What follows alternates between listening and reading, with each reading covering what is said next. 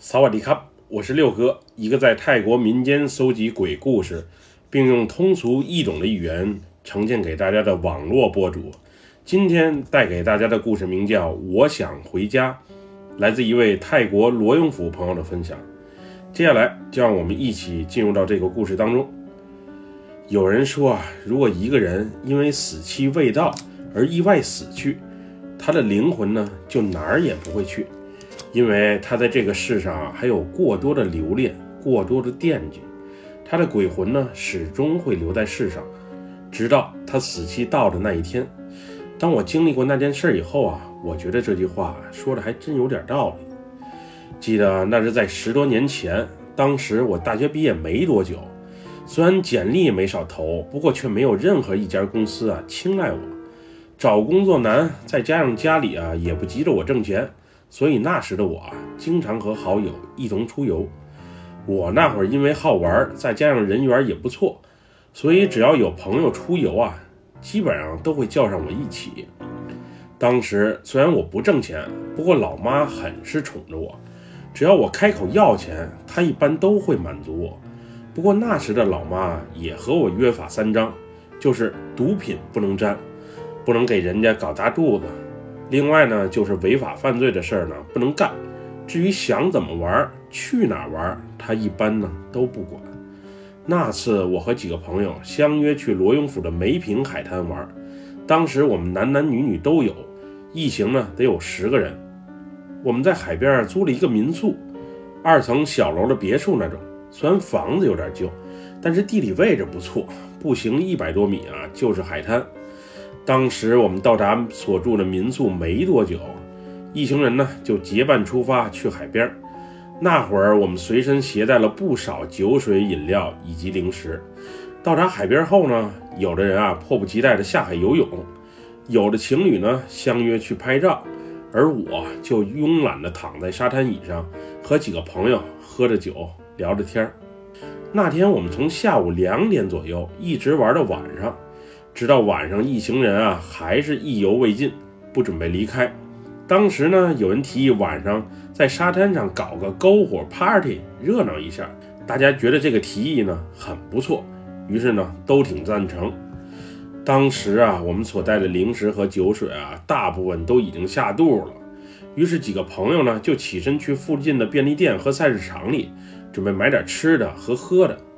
两对情侣呢去拍黄昏的日落。而落了单的我啊，则主动要求留在沙滩上帮大家照看着东西。那时的我啊，因为下午啤酒、威士忌啊没少喝，所以已经啊有一些微醉了。于是我就在沙滩椅上躺着，说是帮着看东西，其实就是想借个机会啊眯一小觉。毕竟晚上的 party 啊，大家还都等着我讲笑话活跃气氛呢。我现在啊得抓紧时间啊充会儿电。不然一会儿啊，兴奋不起来。当时大约晚上七点左右，太阳正准备下山，借助海滩旁度假村的灯光，那时我所在的位置啊还是蛮亮的，至少独自一人在那儿啊，气氛并不可怕。正当我闭目养神，准备先眯一觉的时候啊，我耳边突然传来一阵脚步声，虽然脚步声很轻，但我能明显的感觉到。是有人啊，在我身旁走过。那时我迷迷糊糊地睁开了双眼，此时竟看见一个小女孩站在我的身旁。从外貌上看，这个小女孩应该也就是六七岁左右，上身穿着一件印有米老鼠的红色短袖 T 恤衫，下身呢则穿着一个白色短裤。当时这个孩子全身上下都湿透了，头发还往下滴着水。当时我想，这孩子不冷吗？再说天都黑了，他怎么还不回家，跑我身边干嘛？这时，这个小女孩啊，就静静地站在我的身边。我刚要开口一问究竟，她就率先从嘴里蹦出一个词儿：“冷。”当这个“冷”字啊，颤抖着从孩子嘴里说出来的时候，在伴随着她被海风吹得瑟瑟发抖的样子。我的心里呢，有一股说不清的同情与难受，于是我追问道：“你父母去哪儿了？”都这么晚了，你一个人在这里，不会是迷路了吧？有什么需要哥哥帮忙的吗？”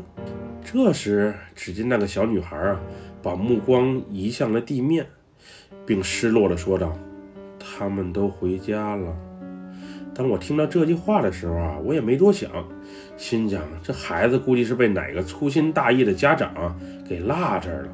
于是我决定帮帮这个可怜的孩子。你家在哪儿呢？你有父母的联系方式吗？我随即问道。只听这个孩子磕磕巴巴地答道：“我我家在大城府，我和爸妈以及姐姐们来来这里玩，但是他们不要我了，并把我独自留在了这里。”当时这女孩说完这句话的时候，我明显感觉到一阵阴风吹了过来，而且那股阴风吹得我鸡皮疙瘩都起来了。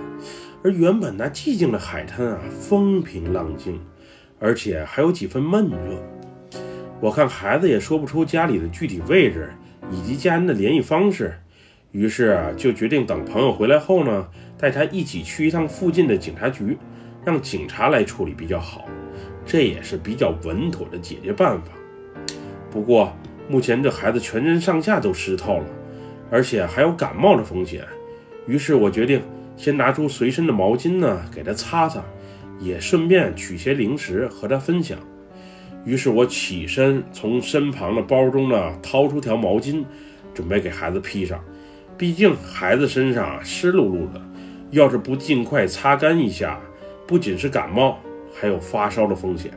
不过当我拿出毛巾准备披在孩子身上的时候，我猛然发现，这孩子的眼睛里啊，怎么布满了红色的血丝？刚才还不是这个样子呀！此时我感觉到身子有点冷，海浪拍打着沙滩的声音啊，貌似还隐约夹杂着孩子的哭声。这时我感觉情况啊不太妙，于是呢就把目光凝视在那个孩子身上。此时我发现孩子的鼻子里啊往外渗着水，他一张嘴，水更是从嘴里溢了出来。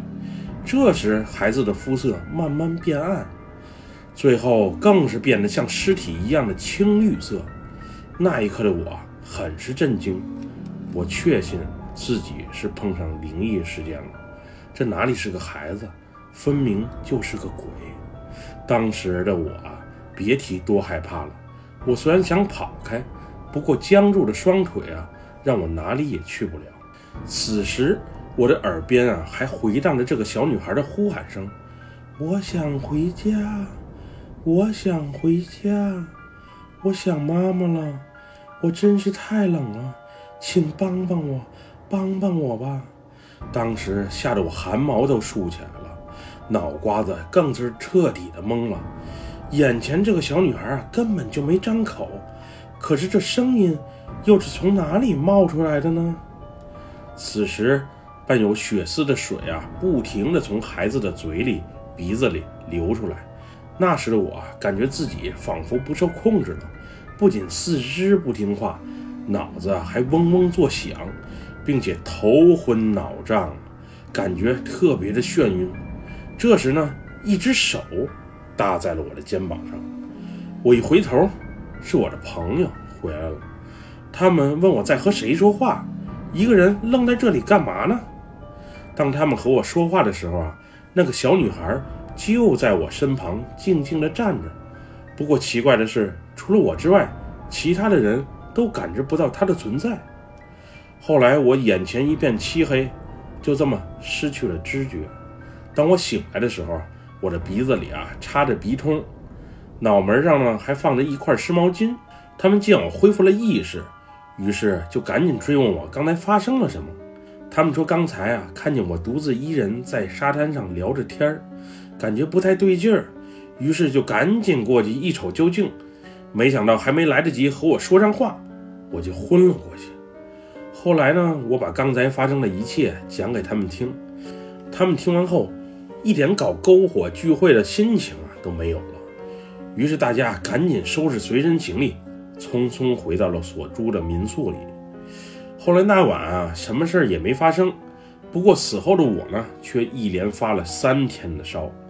据说这个梅坪海滩呢，每年都有孩子在这里溺亡。我想那天我遇到的那个小女孩呢，估计就是不幸溺水身亡的其中之一。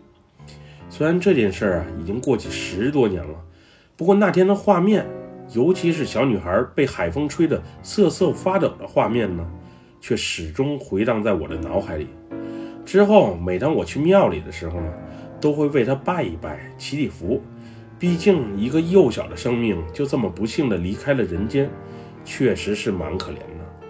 我也希望我的祈祷呢，能让他放下一切，尽快去重生，而不是孤独的留在这个世上。十多年过去了，至于那个小女孩是否已经转了世、投了胎，我还真不知道。总之，她是没有在我的生命里啊再次出现。